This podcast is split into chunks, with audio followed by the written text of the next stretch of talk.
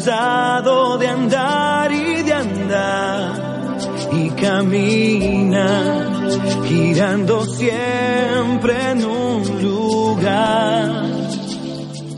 Sé que las ventanas se pueden abrir, cambiar el aire depende de ti, te ayudará, vale la pena una vez más saber que se puede, querer que se pueda, quitarse los miedos, sacarlos afuera, pintarse la cara, color esperanza,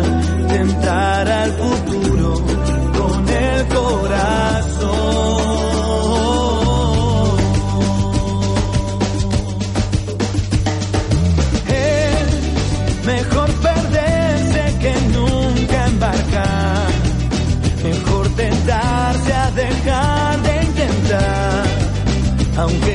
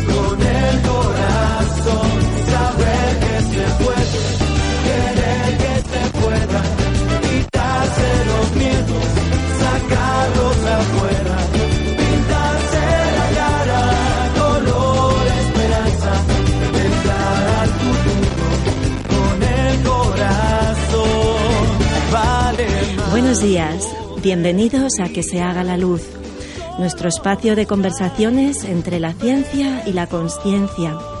Un espacio de diálogo para aprender a vivir de otra manera, para tener informaciones que podamos verificar y que nos sirvan para vivir más felices, más plenos, más saludables y más conscientes.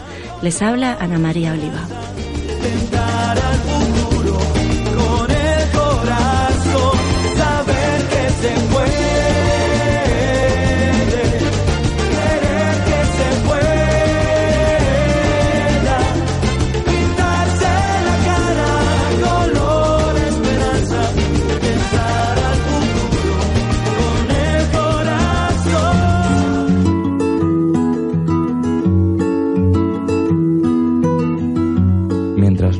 Consciente lo inconsciente, este dirigirá tu vida y tú le llamarás destino.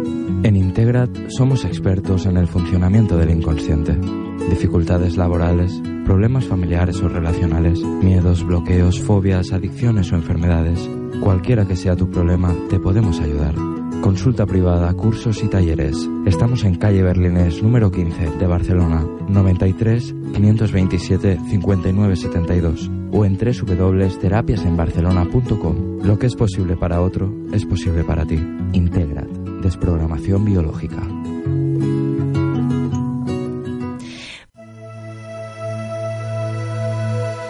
Hoy está con nosotros aquí compartiendo este pequeño espacio de diálogo Rodolfo Alaví. Bienvenido, Rodolfo. Muchas gracias. Mm, Bien hallado y, y bueno, es un honor estar aquí compartiendo contigo, Ana. Muchas gracias, Rodolfo. Rodolfo es de esas personas que tiene un brillo en los ojos que da gusto mirar porque transmite absoluta y pura vida. Esa mirada que tienes. Rodolfo se define como alquimista de la energía sutil y dice que también a veces lo definen como ingeniero del alma. eh, ingeniero por, por formación también, porque Mm. el de formación, aunque no lo parezca, como yo, compartimos ese- esa formación básica como ingenieros, aunque luego pues la vida nos haya llevado por otros derroteros o nos Mm. haya permitido tener otro tipo de experiencias, ¿no? En tu caso, Rodolfo, yo creo que, que parte de tu historia ha sido muy clara como detonante a lo que tú estás haciendo ahora, ¿no? Sí. Cuéntanos un poquito de dónde vienes y por qué estás haciendo ahora lo que estás haciendo.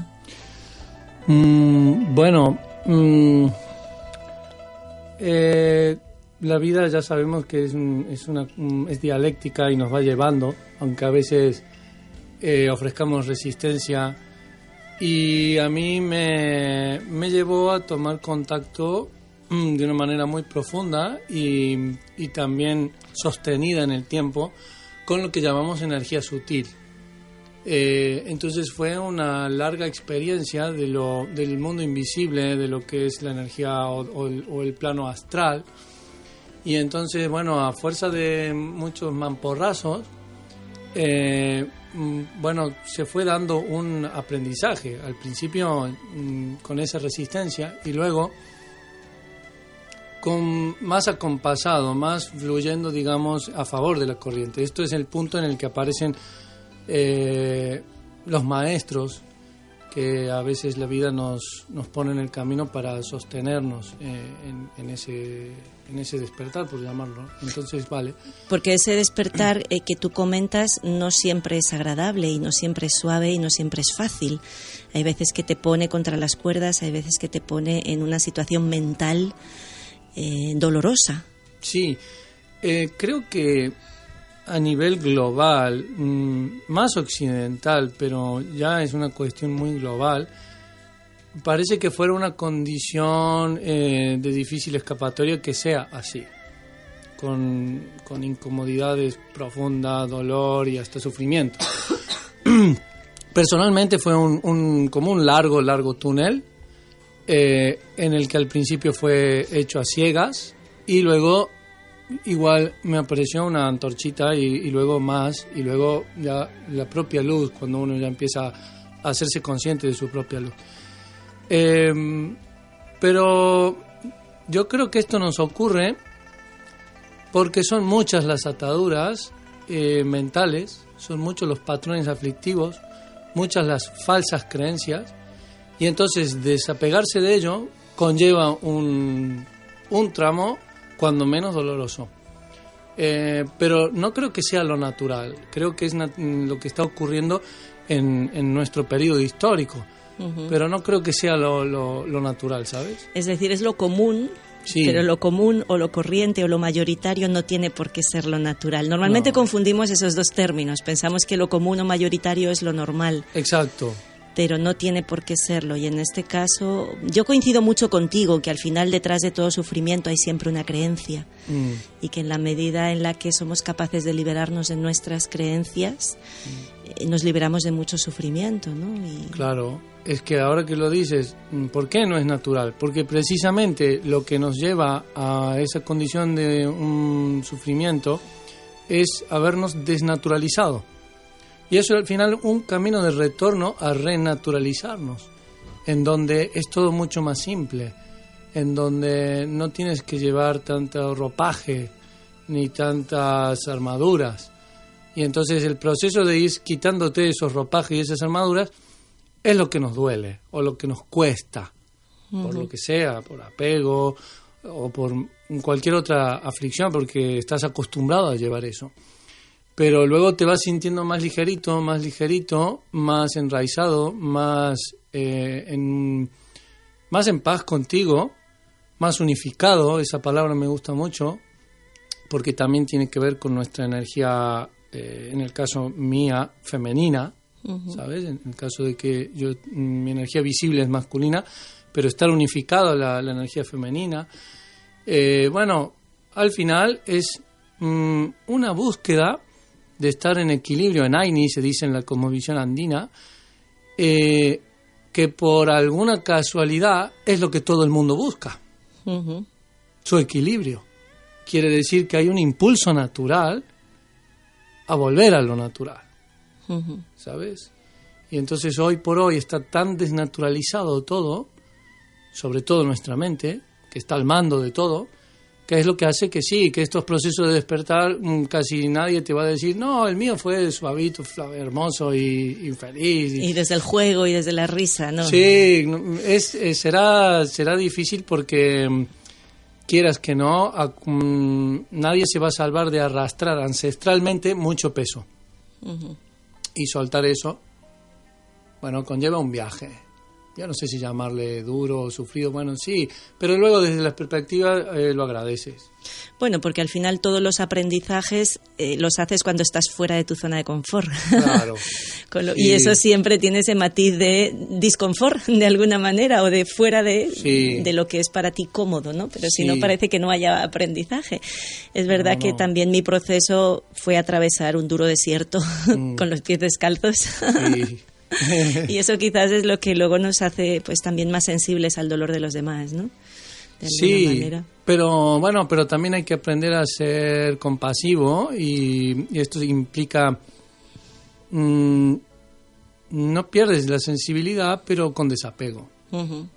Es más valioso creer en la luz de los demás que no tenerles lástima, Mm, ¿sabes? Esto es ser compasivo.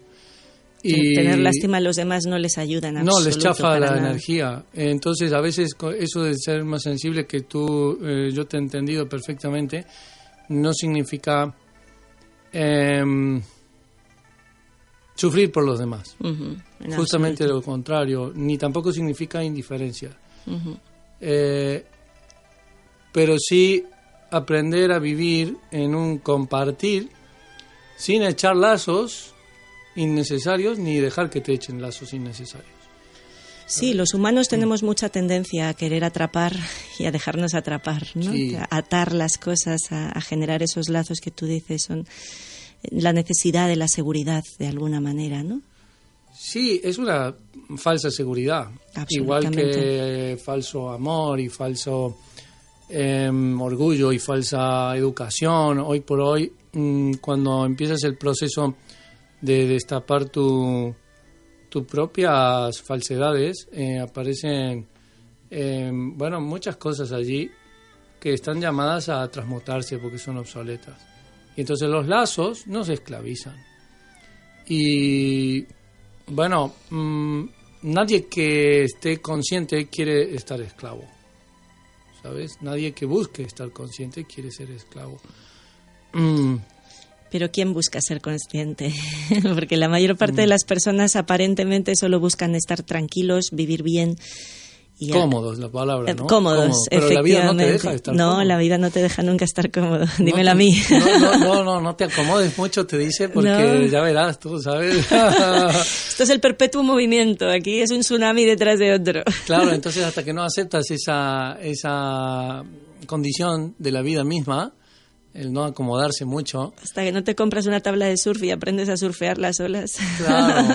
Eh, Te la pasas dando revolcones en la, en la orilla, dando vueltas y vueltas y tragando agua, ¿no? Sí, yo una vez le preguntaba a mi maestro mm, qué era para él, hablando de- de- del aspecto ya más divino, cuando decimos Dios, que a mí no me gusta decir Dios.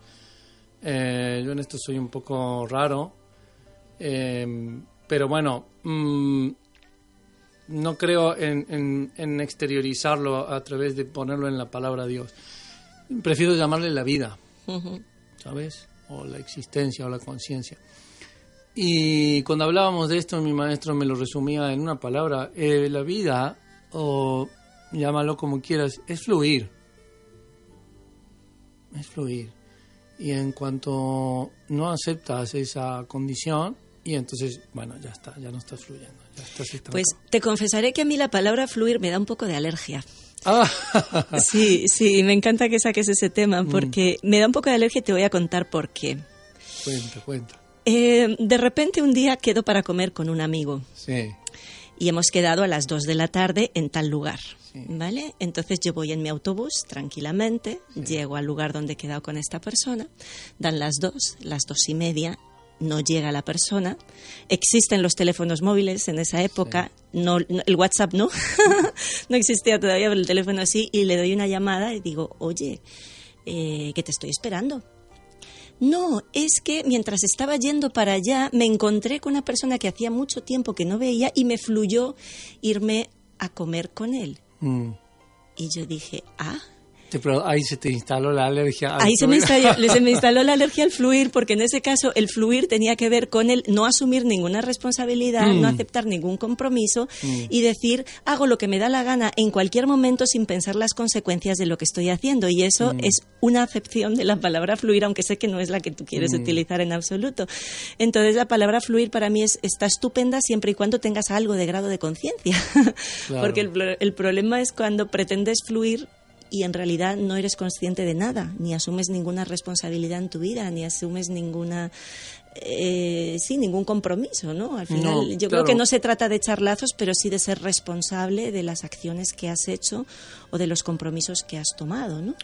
Bueno, es que es importante ser consciente de, de tus facultades y responsable de tus actos.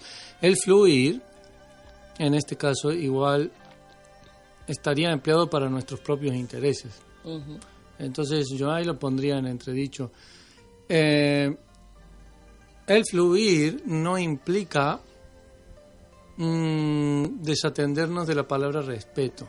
Ajá, importante. Sobre todo respeto y libertad. Dos palabras eh, mm, que si no están presentes en una relación o en nosotros mismos, pues estaremos menos luminosos. Eh, este caso que tú dices, mm, eh, posiblemente al no al desmarcarse de la palabra respeto, eh, es un fluir de su propio arroyo, pero no del río de la vida, en el que tú también estás.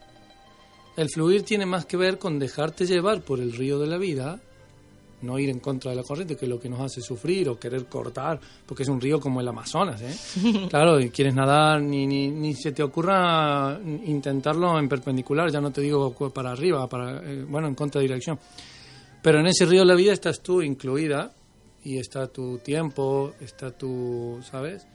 Y entonces yo creo que ahí eh, se mezcla, como se solía decir antes, libertad con libertinaje, Libertinaje. ¿no? Sí. Sí. Y entonces no, no fluiraje no, no, no entra, no entra, pero sería algo parecido, ¿sabes? Y entonces, ahora es un buen ejemplo del fluir. Por ejemplo, yo venía a tu entrevista y no tenía ni la menor idea de por qué. Digo, ¿por qué la Ana me ha convocado a una entrevista que es un honor para mí? Pero no tengo ni idea de lo que vamos a hablar. Y durante el trayecto, eh, mi mente quería en algún sentido saber algo, Sí. controlar algo, hasta tentado de llamarte y decir, oye, ¿por dónde van a ir los tiros, Ana? Y mi corazón se negaba y decía, no, no, porque la vida, eh, cuando te abres a la sorpresa, es cuando aparece la magia de la vida. Cuando no la controlas, ocurre el milagro. Y entonces, mm, tú ahora eh, no te preparaste nada y estás fluyendo y estamos fluyendo. Ahora, si yo llego una hora tarde, mm, este fluir, eh, como mínimo avisar, ¿no? Sí, sí, si no podría, bueno, si no simplemente no estaríamos en el aire porque No ya se habría acabado la hora del programa. Claro. Pero sí que es verdad que, bueno, que en ocasiones que alguna persona ha llegado tarde, pues uno tiene que hacer un gran esfuerzo para no dejarse llevar por las emociones que te genera cuando alguien no cumple con lo que tú tienes eh, Mm. previsto o con lo que se ha comprometido, ¿no? También hay un tema de expectativas a veces que no es tanto porque uno puede entender que te surjan imprevistos. Sí que es verdad que a mí me gusta esto mismo que tú has comentado. Yo al principio, lo suelo decir, al principio de este programa, cuando arrancamos, sí me preparaba muy bien un guion de cada persona, preparaba las preguntas y luego me di cuenta de que eso... mm, lejos de ser una ayuda, era un impedimento, porque hacía que en vez de estar escuchándote a ti lo que me estabas contando con la absoluta presencia, estaba solo pendiente de a ver la siguiente pregunta, cómo la enlazo con lo que tú me estás diciendo.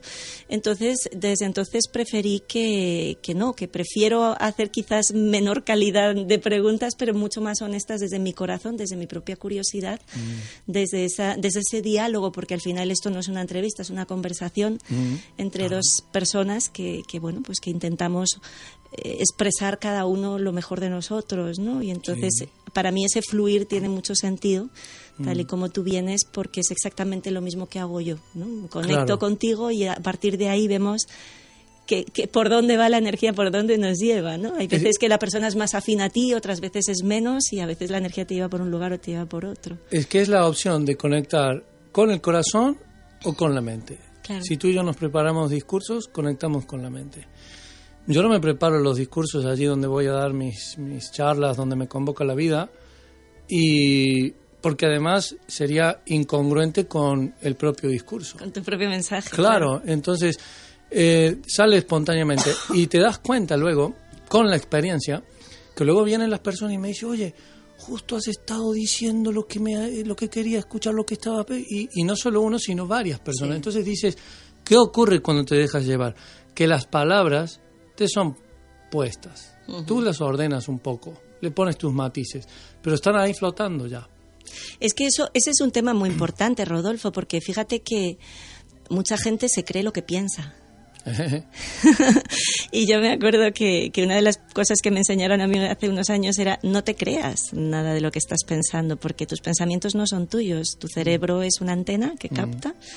Y si tú estás suficientemente receptivo, ocurre lo que acabas de decir, que las palabras surgen en función de lo que las otras personas están necesitando escuchar. Mm. Y tú dices, ¿y por qué diablos estoy yo en este momento contando esto?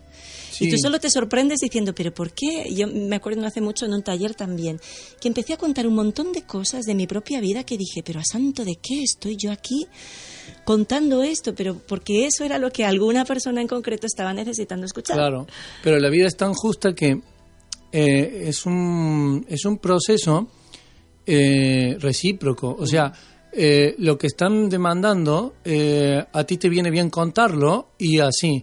Por eso en el fluir no debemos confundir que, por ejemplo, te viene alguien tarde o, o cualquier cosa que tenga que ver con una eh, ruptura de la estructura del día. Si estás en el- la corriente de la vida, eh, tendrá un porqué esa llegada tarde, pero, pero un porqué para ti y para el otro. Sí. Y será siempre eh, magnífica y bien recibida. Eh, cuando la quieres estructuralizar, bueno, igual lo sufres y tal. Eh, a mí hay veces que también, mira, mm, voy a llegar no sé cuánto más tarde. Y yo digo, vale, por algo será. ¿Sabes? Por algo será. Yo, que yo también pongo horarios para que vengan a, la, a, a las terapias. Y es que yo no sé qué decirte, en el 100% de los casos, cuando ocurre algo así, esa media hora de más que me han dado era clave para alguna cosa o para otra. Y Para así. que contestaras un correo, atendieras una llamada de Para lo que teléfono o pensaras en sobre... Sí, sí. Sí, pero solo si estás en, en, en, en esa corriente eres capaz de percibir, eh, bueno, no sé si de percibir, sino que una vez que te has entregado a la corriente de la vida, la vida sabe perfectamente cómo acomodar cada pieza. Ya no eres tú intentando acomodar una corriente que te supera, eres tú quien se deja acomodar por esa corriente. Lo cual no te exime de la responsabilidad de hacer siempre lo mejor que puedas en cada instante y dar de ti con todo tu corazón y con toda tu entrega, ¿no? Yo, yo- Claro, pero es que ahí es cuando ocurre el, el fallo, eh, eh, cuando no das lo mejor de ti o cuando vas en contra de la vida. Yo ahora venía caminando hacia aquí y digo, bueno, tengo tiempo de sobra. Igual me cruzo a este sitio donde era una librería para preguntar una cosa que quería imprimir. Y la vida me dice, no, no, no, no te cruces aquí. Eh, tú ya sabes a dónde lo vas a imprimir a esto, porque es gente que, bueno, todo esto es a nivel intuitivo, ¿sabes? Yo me- me manejo más así. Y le llevé la contra y me llevé un chasco. ¿Sabes? Eh, Y entonces ahí está. Cuando Eh, la mente interfiere sobre lo que realmente en ese momento estás sintiendo y, y como se nos da también autoengañarnos y autojustificarnos, sí, sí. ahí es cuando hacemos lío, ¿no? Sí, el, el tema de la mente es un tema interesante y complejo porque así como cada vez más hay personas que ya no se identifican 100% con su cuerpo físico y entienden que el cuerpo físico es un vehículo, con la mente todavía no, todavía creemos que lo que dice nuestra mente es lo cierto Mm, y todavía tenemos demasiadas expectativas y demasiados juicios. mm, sí, Y ahí es donde tenemos, sí. La mente es una herramienta poderosa Mm, no soy partidario de negarla. A mí me ha ayudado en muchas cosas y en otras, evidentemente, me, me ha, me ha sido mm, difícil, porque el camino de, tu, de nuestra liberación va de la mente al corazón. Y es volver a reconocer la mente como una herramienta y no como el amo de nuestra vida. Pero hay fórmulas naturales que nos ayudan mucho a liberar la mente, porque a veces a los occidentales nos cuesta, eh, bueno, poner, ponerse a meditar y estar con la mente en blanco o no sé qué cosa, tal, y su jolín, vaya, no, no, déjalo, ya abandono, o no sé, una técnica oriental, claro que ellos están más familiarizados, pero mm, por el simple hecho de que nosotros mm, reconozcamos nuestras misiones, las que hemos venido a desarrollar en esta experiencia de la, de la mm, vida, cualquier persona que se conecta con su misión, que no necesariamente es su trabajo, ¿eh? hago hincapié en esto, eh, la mente calla rápidamente, está presente, está a gusto. Cualquiera que esté en su misión está En presente. Su misión. Sí, en su, sus, tenemos varias, pero está presente. ¿Y cómo haces para saber cuál es tu misión? Porque es aquello que te libera, Aquello que te hace feliz. que te hace feliz, que es gozoso, que te da paz, que te da plenitud y sobre todo que te hace mm, estar atemporal. O sea, cualquiera que esté en su misión no nota el paso del tiempo. Sí, el tiempo es la atmósfera de la mente. Exacto. Y solo cuando estás en el corazón, cuando estás en la pasión, pierdes absolutamente la noción del tiempo. Claro, y ahí se produce la magia. Tú que me has ahora llamado al principio como, bueno, alquimista, eh, me preguntan qué es lo que hace que la alquimia, por mi experiencia, yo solo puedo hablar por mi experiencia, se ha producido o se produce cuando me convierto en un canal de energía, digamos de energía eh, cósmica, energía divina, llamémosle como queramos, pero ese canal, eh, esa alquimia se produce cuando esa energía fluye desde y hacia el corazón, no desde la mente. Y solo se abre ese canal cuando se calla la mente. Pero la mente se calla rápidamente, valga la redundancia, cuando estás En en, tu misión. Claro, en el corazón. Pero, entonces, tenemos, eh, tenemos herramientas prácticas para conectar con el corazón, para estar presentes y para ese, esa corriente de... O sea, yo mm, siempre prefiero hablar, cuando hablamos de espiritualidad, de espiritualidad natural. Yo no soy religioso, no, mm, no estoy, digamos, a favor de dogmas, ni de creencias, ni de nada de esto, ¿sabes? Al contrario, al, al, al hacer un proceso de desaprendizaje empieza a brotar lo que es una espiritualidad natural. Y en una espiritualidad natural, la vida es muy justa porque te dice, pero si a ti lo que te gusta es esto, esto y aquello, y se te da fenomenal, y es lo que se te da naturalmente cuando tienes tiempo libre para... ¿eh? Y cualquier persona cuando manifiesta esos dones, que son álmicos, está presente. Claro, pero hoy en día esta tontería no es muy usual. Está todo el mundo trabado en el trabajo. Ujú. Está todo el mundo haciendo lo que se supone que debe hacer. Claro, con las alas así. eh. Y, y además, dramáticamente, yo lo que me encuentro muchas veces es que cuando tú le preguntas a una persona, pero ¿tú qué es lo que amas hacer? ¿Qué es lo que te apasiona? No te sabe contestar. Te dicen, no lo sé. Hace No tanto tiempo que no lo sé. Entonces, claro, te toca empezar un trabajito de hormiga por descarte, casi casi, ¿no? Esto no me gusta, bueno, pues como cuando uno elige los estudios a veces en terminando el bachillerato y te toca elegir a ver qué carrera universitaria estudias y, y acabas eligiendo por descarte. Quito esta porque esa no me gusta, esa tampoco, esa tampoco, esa tampoco. Bueno, pues lo que me queda es esto y entre esa a ver qué elijo. Yo elegí así Pues igual. mis estudios Igual. por puro descarte de- del resto, ¿no? Y entonces el, el drama que yo veo en este momento es cuando a una persona le preguntas, pero tú qué sueñas? y no tiene sueños.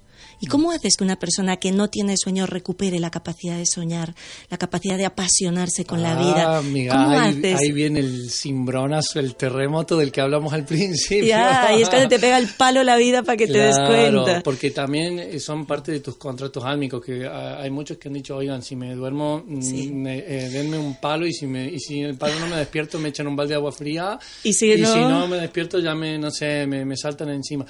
Y entonces ahí es cuando viene todo y se desmorona todo y es para reencontrarte justamente con tu camino. Sí, de eso tengo yo harta experiencia de vida también. también. Para mí hay una cosa muy interesante que has dicho al principio y que no, quiero- no quiero olvidarme. Es ese matiz de que en la vida siempre hay una componente de magia, una componente de misterio, Sí. una componente de milagro. Sí. ¿no? Y a mí me gusta mucho mantener siempre ese espíritu porque a veces desde la mente tenemos la tendencia a querer explicarlo todo, a querer encontrar teorías para todo, incluida para la salud, para la enfermedad. O sea, cada vez más uno cuando, cuando navega en este mar eh, tan grande, de, en este océano de terapias alternativas, naturales, complementarias, integrativas, preventivas, etcétera, cuando uno va empezando a conocer más, cada vez vas encontrando, no, es que la causa de tal enfermedad es esto, o la causa de tal enfermedad es esto otro. Y yo siempre digo, bueno, todos son factores que ayudan, ¿no? Porque al final es la suma de muchas cosas la que construye mi propia biología.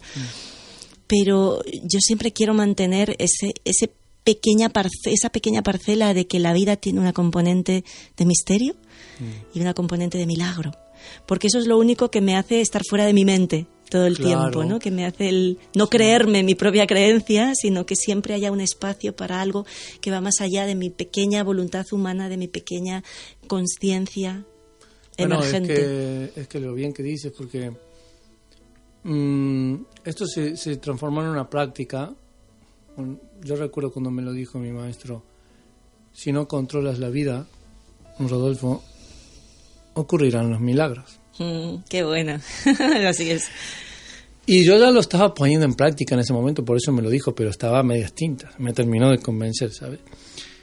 Y claro, a mí la vida me había enseñado a través de la elaboración de, bueno, porque yo hago orgonitas y trabajo con geometría sagrada y eso es parte de la alquimia. Eh, ya me había enseñado que no controlando ocurrían los milagros. Y luego con la terapia que las cosas mágicas que ocurrían eran justamente por no estar allí controlando, sino al revés, por dejar que las cosas ocurran. Y entonces cuando lo pones en práctica, te das cuenta que la magia de la vida y los milagros ocurren cuando no controlamos. ¿Y quién quiere controlar nuestra mente? Y cuando vives desde allí, yo lo, lo digo que es como vivir mirando a través del ojo de la cerradura. Y cuando sueltas el control, que yo entiendo que es de a poco, ¿eh? no, no, no es de golpe porque no es fácil, pero vas soltando, es como abrir la puerta. Y que luego la vida eh, es, mm, estás como liberado de, de esa biblioteca que te, había, que te habías construido. Pero no es posible una vida feliz desde el control, porque el control viene de la mano del miedo. ¿Mm? Y entonces, bueno, entiendo que es un proceso que cada uno, en cada uno tiene su ritmo.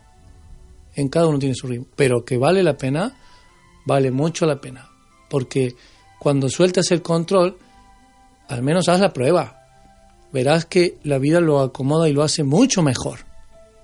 ¿Cómo puedes empezar a soltar el control? Por ejemplo, ponme un ejemplo sencillo de algo que digas para una persona que está acostumbrada a tenerlo todo atado porque quizás por su trabajo ha tenido que aprender a Mm. controlar absolutamente todo Mm. en su trabajo y luego eso lo extrapola a su familia y a todas las relaciones y Mm. a toda su vida y no puede vivir si no es controlando cada persona dónde está y qué está haciendo en cada momento y cada, y cada parte de su vida. ¿Cómo puedes empezar a soltar eso? ¿Cómo puedes? Bueno, yo siempre, me, me- a mí me gusta mirar mucho el ejemplo de la naturaleza. Mm, ¿Cómo brota una, eh, una flor? No hace falta que yo la esté controlando. No hace que la riegue. ¿Cómo? Sí, y hasta ni eso. Mm. Ya se encarga la Pachamama, ¿sabes? Mm, pero se- seguro que si ponemos a una persona que esté mirando hasta que salga el brote y otra que esté haciendo su vida, sale antes el brote del que ha soltado, ¿sabes? Porque le permite el espacio. Luego yo digo, ¿cómo haces para controlar un estornudo o un orgasmo? Son ejemplos de cosas que aún no podemos controlar, felizmente, con la mente, y que son el ejemplo de que detrás de ellos está la magia de la vida. Y luego también yo les digo mm, que por controlar eh, te estás esclavizando tú mismo, porque ¿quién es eh, el esclavo? ¿El, ¿El que está dentro de la, de la cárcel porque es controlado? ¿O el que está de carcelero controlando al, al preso? Están los dos igual. Entonces son lazos de esclavitud hacia nuestra mente, no merece la pena. ¿Y cómo podemos empezar? Con pequeñas cosas. Ya tenemos el ejemplo de que el orgasmo es maravilloso gracias a que no lo controlo, ¿no? El estornudo también gracias a que no lo controlo. La risa igual. Ya tengo ejemplos. La tos mía también Eh, bueno. entraría dentro de la misma. La semilla que tiene toda su magia para hacer para hacerla por sí sola. Vale, entonces pruebo con pequeñas cosas que, que no me significan un que me dé una- un ataque de ansiedad, ¿no? Y veo cómo opera la vida alrededor de eso.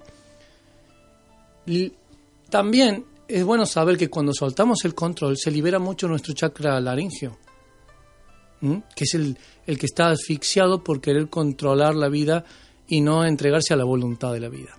Y entonces cuando se despliega este, eh, este chakra, que también eh, repercute en, en los demás, estamos más luminosos. Y eso hace que atraigas más abundancia, en todos los sentidos de la palabra. ¿Sabes? Entonces, bueno, mm, lo que sea, una práctica, doy una charla, no controlo, dejo que, que fluya. Sí, pero siempre que lo hagas con responsabilidad y con conciencia, Mm. porque a mí el, el punto este del, del lenguaje en este momento Sí. me resulta que es importante matizarlo, porque lo mismo que te decía del fluir, Mm, que puede ser simplemente una, una falta de, de responsabilidad o una falta de, de, bueno pues de respeto hacia la otra persona Sí. que tienes al lado quizás para algunas personas el soltar el control puede tener algo que ver con lo mismo no Sí, se angustian mucho, pero mm, em, la palabra responsabilidad es muy importante que tú la marques, porque en primer lugar no tiene nada que ver con culpa. Hay que hacer un- una gran diferencia en esto. Y la responsabilidad es la clave, es una de las palabras que surge cuando decido em, comenzar mi camino de liberación porque es cuando en vez de estar criticando el vecindario, me pego la vuelta, miro mi casa y digo, jolín, si yo tengo mucho que, que limpiar y que restaurar aquí, entonces apareció responsabilidad. Pero automáticamente cuando aparece responsabilidad, te acabas de empoderar exacto para resolver lo que haga falta. aparece el poder personal Claro, aparece el poder personal. Es casi la primera palabra que aparece cuando empieza el camino de liberación. Entonces, eh, es una palabra que va a estar siempre de la mano del equilibrio y la reciprocidad cósmica. Si yo no estoy en equilibrio y reciprocidad cósmica, ya no estoy fluyendo. Qué significa eso para ti equilibrio y reciprocidad cósmica Eso es una práctica de cada segundo de la vida de la que no somos conscientes. En, en, en la, en la sabiduría ancestral andina le llaman Aini, equilibrio y reciprocidad cósmica. Por ejemplo, ahora nosotros estamos hablando.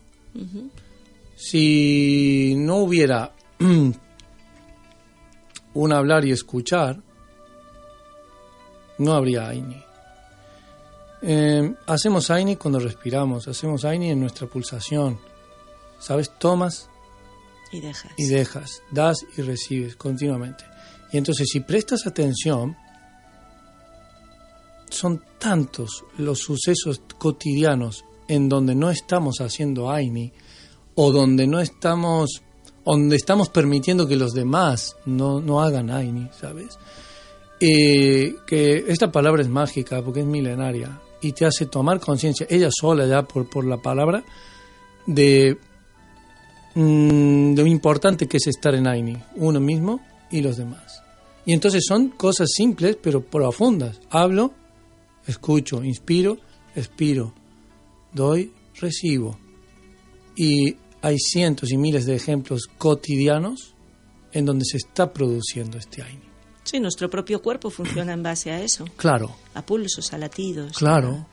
Sístole y diástole, inhalación, exhalación, ingesta y eliminación, todo, todo siempre es lo mismo, ¿no? Todo es una reciprocidad cósmica. Pero a nivel de ego, siempre queremos obtener más de la cuenta, más del otro, más de la vida. Y eso siempre nos desequilibra del Aini. A nivel de ego, el ego solo sabe de vivir de la energía de fuera. Entonces, cuando nuestros egos están tan eh, sobrecargados, bueno, el sistema es un reflejo de egos desmedidos. Es como si un como si un ego se estuviera llevando todo el pastel y les dejara un poquitito a, los demás, que es lo que ocurre a nivel sistémico, ¿no? A nivel global, que siempre estábamos con esto de que mm, qué pasa, que a nivel social unos tienen tan poco y unos pocos tienen tanto. Bueno, es el mismo reflejo de nuestro interior. Entonces tenemos que simplificarnos a nivel de ego. Son cientos de egos que son innecesarios. Cientos. No estamos hablando de pocos. Eh, pero una vez que empiezas, es como ver que hay una gran higuera que se, que se, que, que se desmadró, que se creció eh, detrás de nuestra luz, de nuestro corazón. Y a la que ves un rayo, ya no te pierdes. Ves un rayo de luz y ya empiezas ahí flash, flash, flash, a cortar eh, las ramitas y vas en dirección a esa luz. Pero de vez en cuando un tropezón, bueno, es un camino. Eh, Aini es una palabra mágica eh, y nos lleva al corazón, porque allí es donde estamos en Aini. Eh, nuestros espacios sagrados, la mente, nuestras emociones, nuestro cuerpo y nuestro espíritu, si están gestionados desde el Aini, cada uno tendrá su espacio y no tendrán invasiones de los otros. Ujú. Cada uno tendrá su espacio, ¿sabes? Cada uno tiene su lugar y hace lo que le toca hacer y sirve para lo que es útil. Sí, que es vivir, es de ser uno mismo, dejarse llevar, ¿no? Pero eh, con respeto y libertad, dos palabras fundamentales para la relación conmigo mismo y con los demás. ¿eh? A nivel de pareja, el respeto y libertad va en contra del falso amor, ¿sabes? El amor este romántico. El amor de las películas que hemos visto desde niños Desde y, que, niños, y que sí. uno quiere repetir y que si no viene su príncipe azul no lo quieres. Sí. ¿Me vas a decir que todo eso son puros cuentos? no te vas a largar a llorar ahora, ¿no? No. no, no, no. Pero eh, sí, son, es un falso amor. Este nos conduce a, mm, a una situación de telenovela cotidiana, incluso de un, eh, a un nivel de, mm, de vicio en el cual cuando desaparece esa, esa, esa vida apasionada o impulsiva y tal, es como ya no hay amor.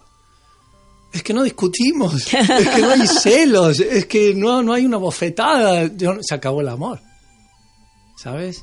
A, a ese nivel está tan instalada esa creencia de ese amor que en realidad cuando empieza a haber un verdadero amor es cuando, no sé, cuando las manos en vez de estar entrelazadas están así y aparece ese respeto y esa libertad, ¿sabes?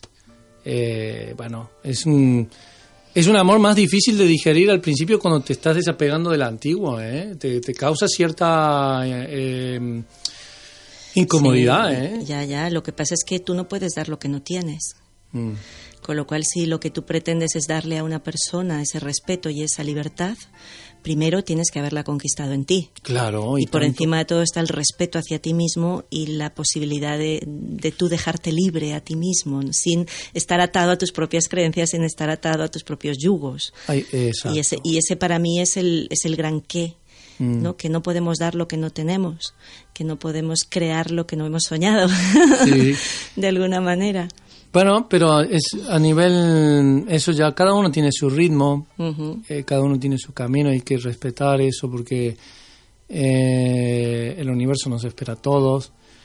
Y Que el tiempo no es más que la atmósfera de la mente y fuera de la mente no existe el tiempo. Mm, sí, no existe el tiempo, fuera de la mente no existe el Y tiempo. cuando uno está en el corazón no existe la espera. Mm, La espera solo existe cuando uno está en la mente. claro, Cuando estás en el corazón solo existe el puro presente y el presente no espera, simplemente vive. Mm, claro. Pues sí, completamente de acuerdo. A veces nos, nos salimos de allí, forma parte de la vida, vamos en busca, Eh, a nivel científico ya ocurre eso, que la proporción áurea se manifiesta primero saliéndose de la proporción y luego va retornando, retornando, retornando al punto en que alcanza ya el, el- el infinito. Eh, y eso nos ocurre como que nos vamos saliendo del camino cada vez menos, cada vez menos, cada vez menos. Y bueno, no es una carrera, no es una competencia, es una palabra esta que, que es importante erradicar.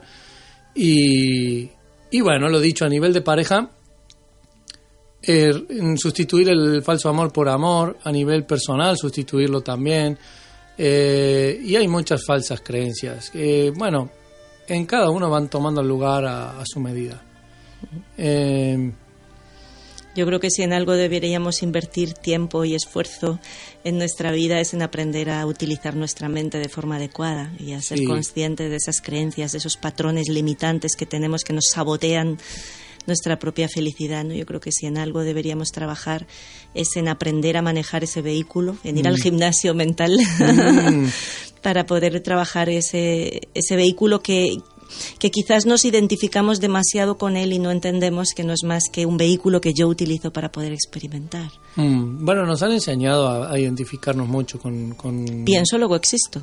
Claro, esa máxima. Y además con las teorías también darwinianas de que esto es una competencia continua.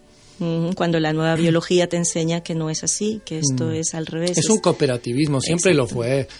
Eh, Sí, sí, por Siempre su- lo fue. O sea, mm, con solo observarnos las células, imagínate, cuando dejan de cooperar es cuando se lió el problema de salud. Eh, y nosotros también somos eso.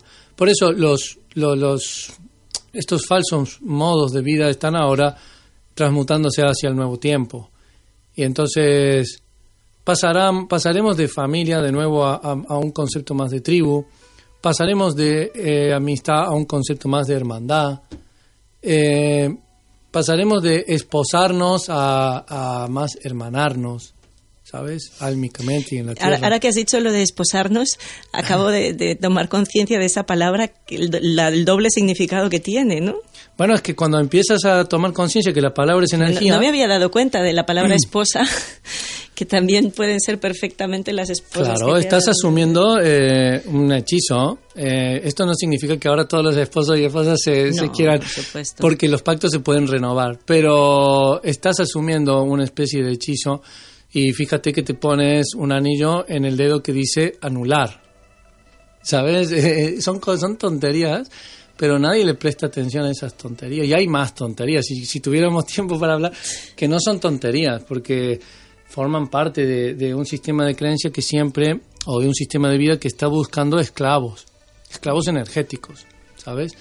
Y entonces hay, hay- a través de la palabra como energía empiezas a detectar una cantidad de autohechizos muy importantes en nuestras vidas, ¿sabes? Y entonces, bueno, yo cuando lo escuchaba a mi maestro decir, yo no creo en la amistad, Rodolfo, claro, yo decía, ¿este qué le pasa? Yo no creo en la familia, uy, pero este está loco, ¿sabes? Yo no creo en Dios, yo no creo en la nación o en, el- o en los países. Y entonces, ¿por qué sustituía esta palabra mi maestro? Mm, por, en vez de soy de aquí, soy de allí, eh, el síndrome de planetariedad. En vez de amistad, hermandad, o hermandad también con, con una mujer, pacto de hermandad, ¿no? De, de- porque decimos, o nos esposamos o nos casamos, Sí. ¿sabes? Eh, y luego, mm, no, no exteriorizar un Dios en una palabra, eh, Dios es la vida y somos parte de eso, ¿sabes? Eh, entonces, eso te simplifica mucho mm, el camino. Sustituir creencias mentales y viciosas por, yo no las llamaría creencias, son eh, mm, espiritualidad natural, humanidad natural. Como mínimo ir simplificando nuestra vida y ir dándonos cuenta de qué es aquello que nos tiene atrapado en un sufrimiento, porque al final detrás de todo sufrimiento hay una creencia Sí. y por tanto siempre es la mente la que nos está generando ese dolor. Cuando uno está en el corazón, efectivamente no, no tiene nunca ese nivel de sufrimiento. Rodolfo, cuéntanos un poquito, tú decías que fabricabas orgonitas. Sí. Yo en algún momento de mi vida también estuve explorando ese campo y, y ciertamente una de las cosas que descubrí es que cuanto mejor querías hacerlas, peor salían. Sí. Precisamente por lo que hablábamos del control, ¿no? El Cuando quieres control. controlar que la energía sea curada con resonancia Schumann, eh, metida dentro de un espacio súper protegido, que tal que cual, resulta que salían con la energía absolutamente bloqueada. ¿no? claro. Y entonces me daba mucha risa ver eso, ¿no? Co- Como cuando te esfuerzas porque todo sea perfecto, al final no sale nada. Y en cambio, cuando dejas que las cosas sean y simplemente te predispones con tu mejor intención, pero sin querer Sí, controlarlo todo, es cuando Claro. realmente aparece la magia. ahí está la misión. Espontáneamente te ocurre que estás presente, gozoso y a gusto.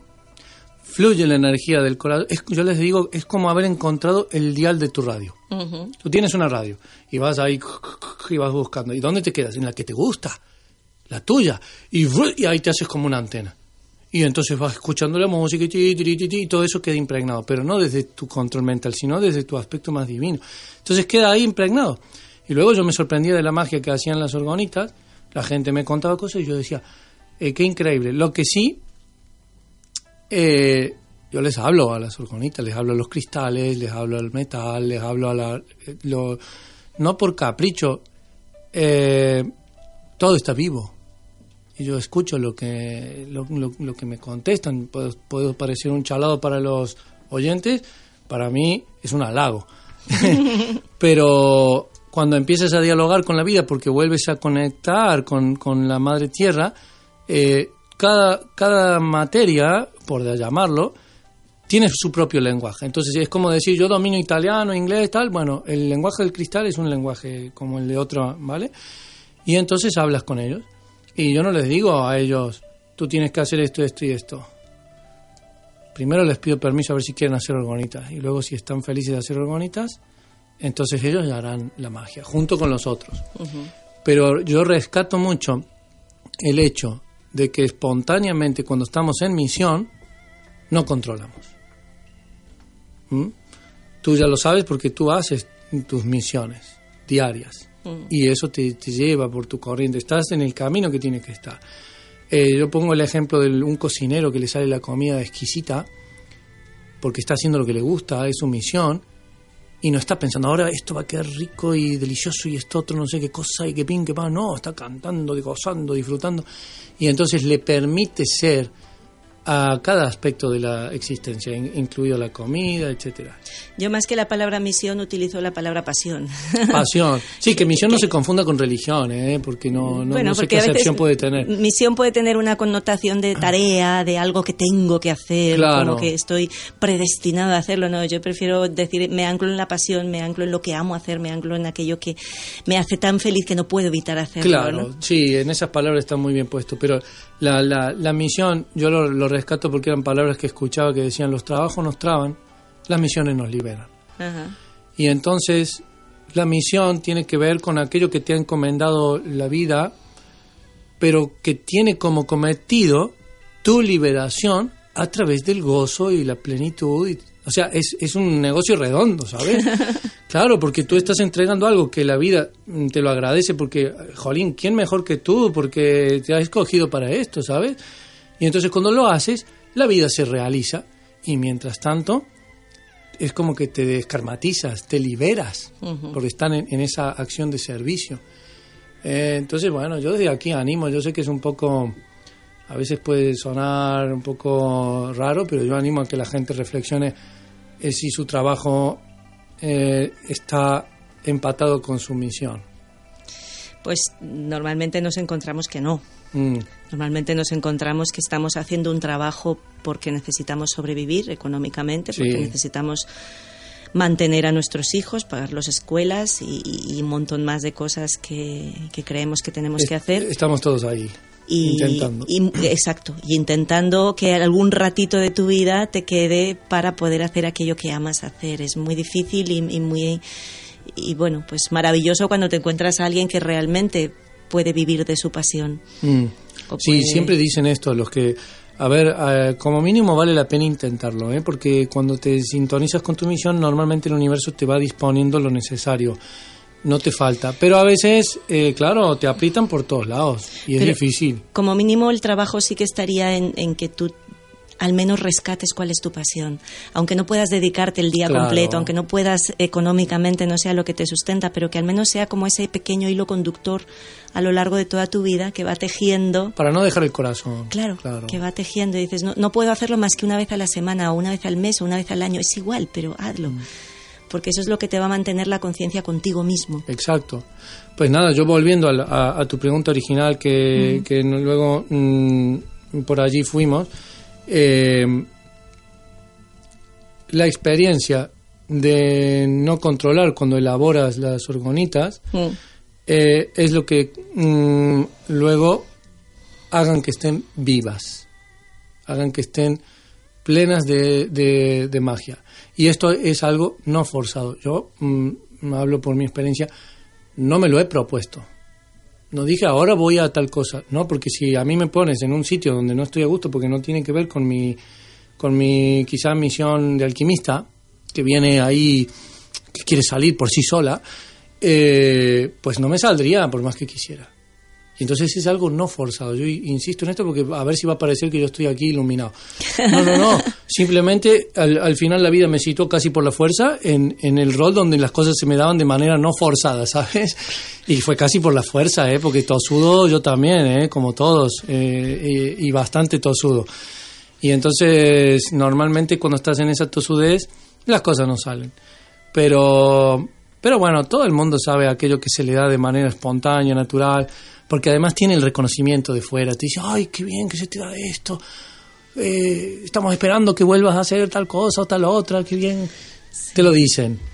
Mm. Yo eso a veces lo propongo. Algunas personas que me dicen, es que no tengo ni idea de, de qué es lo que me apasiona, no sé ni qué es lo que me gustaría hacer. He perdido tal conexión con mi propio corazón que no sé qué sueño. Y entonces yo les suelo decir, pues mira, pregúntale a la gente que tienes a tu alrededor. Coge cuatro o cinco amigos o familiares que sepas que te quieren y pregúntales qué es lo que ellos creen que tú haces bien. Claro. ¿Qué es lo que ellos idea. creen que a ti te hace feliz, que te ven felices, te ven feliz cuando estás haciendo eso? Porque la gente de, de tu alrededor, la gente que realmente te quiere, esas cuatro o cinco personas que tenemos en la vida, a los que puedes ponerle el calificativo de amigos, Sí. eh, ellos muchas veces saben de ti más que tú, que ti que tú mismo, ¿no? Sí. Y, y- y yo tengo la suerte de tener pues algunas personas a las que puedo llamar como amigas y que, y que siento que saben de mí más que yo misma y que a veces incluso les pregunto, oye, eh, ¿tú me ves haciendo esto? ¿Tú crees que yo esto puedo? Y entonces te dan ese feedback porque, claro, te están viendo de una manera que no te juzgan, porque precisamente por eso son tus amigos. Y en cambio tú con tu propia mente estás continuamente juzgándote, muchas veces infravalorándote, otras veces al revés. Yo en mi caso te- tiendo a infravalorarme, entonces ese, ese feedback que te da la gente que te quiere puede ser muy útil para que realmente tú descubras qué, cuáles son tus dones. Sobre todo esto que acabas de decir. Esa gente que te quiere y que tú te das cuenta que no juzga, que son verdaderos amigos o, o hermanos espirituales. ¿Por qué? Porque si te pones en manos de los egos, entonces eh, estás mm, corriendo un riesgo mm, innecesario. Eh, la pregunta a quiénes nos debemos es muy potente para nuestra liberación. Y entonces, pregúntales a quiénes te debes sobre tus miedos, tus dudas, o si lanzarte aquí allí, a ver qué opinan. Y entonces mi maestro me decía, tú no te debes a los egos, me dice mi maestro. ¿Tú a quiénes te debes? Te debes a la Madre Tierra, a la Pachamama, al Padre Sol y a tus guías espirituales. Y esto puede ser una tontería, pero tú te pones de pie y es normal ver que te debes a, a- a quien te está sosteniendo eh, en dirección a los pies, la cabeza al cielo, y si abres los brazos, son tus guías, que pueden tomar también dimensión, como dices tú, humana, tus amigos y tal. Pero no ponerse en manos de los egos porque eso es tan fluctuante como, no sé, como el viento. Y de esa manera eh, la autoestima se empieza a situar cada vez más en equilibrio, porque tú haces la pregunta eh, a la Madre Tierra, a la Pachamama, y, y nunca te va a juzgar. Sí, el tema es si, si eres capaz de escuchar la respuesta o no. Pues para eso va muy bien mm, el retiro a la naturaleza. ¿Sabes aquello que todo el mundo casi hace naturalmente, que dice, me voy a buscar visión a la montaña, o me voy a descargar, porque estoy a punto de petar el curro. ¿A dónde se? A la naturaleza. Volvemos a la palabra renaturalizarnos, porque lo natural es tomar contacto con la naturaleza cuando estás a punto de petar. ¿Para qué? Para justamente volver a situarte en tu eje. Y entonces al cabo de unos días es normal que te venga la visión de lo que tienes que hacer o de lo que has venido a hacer, o de- te viene la respuesta sola.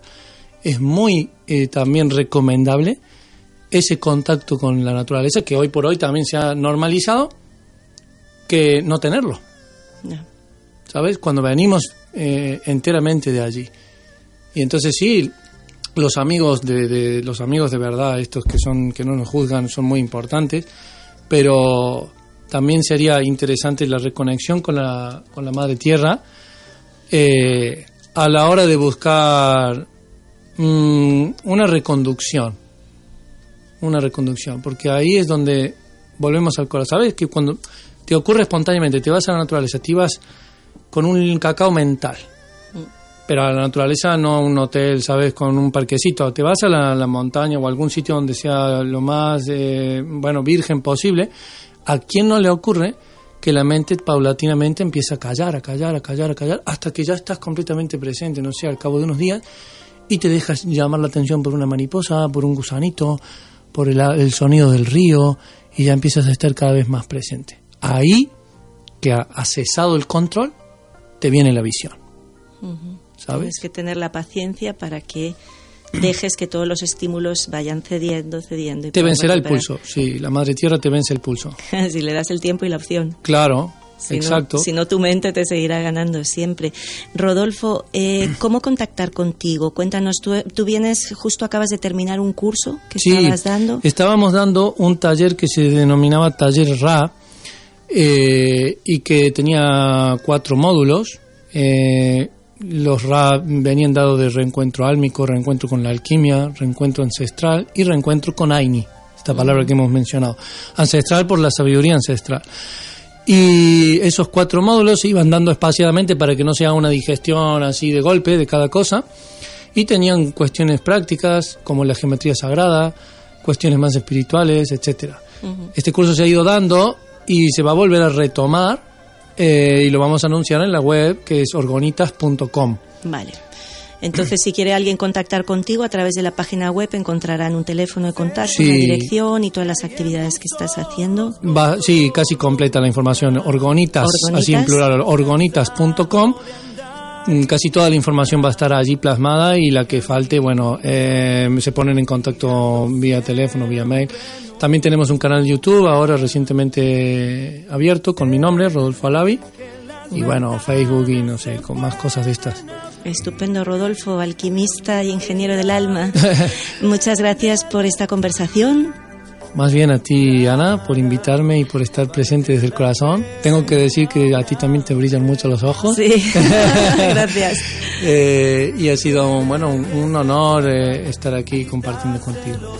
Muchas gracias. Feliz semana. Y bueno, pintarse la cara color esperanza, tentar al futuro con el corazón.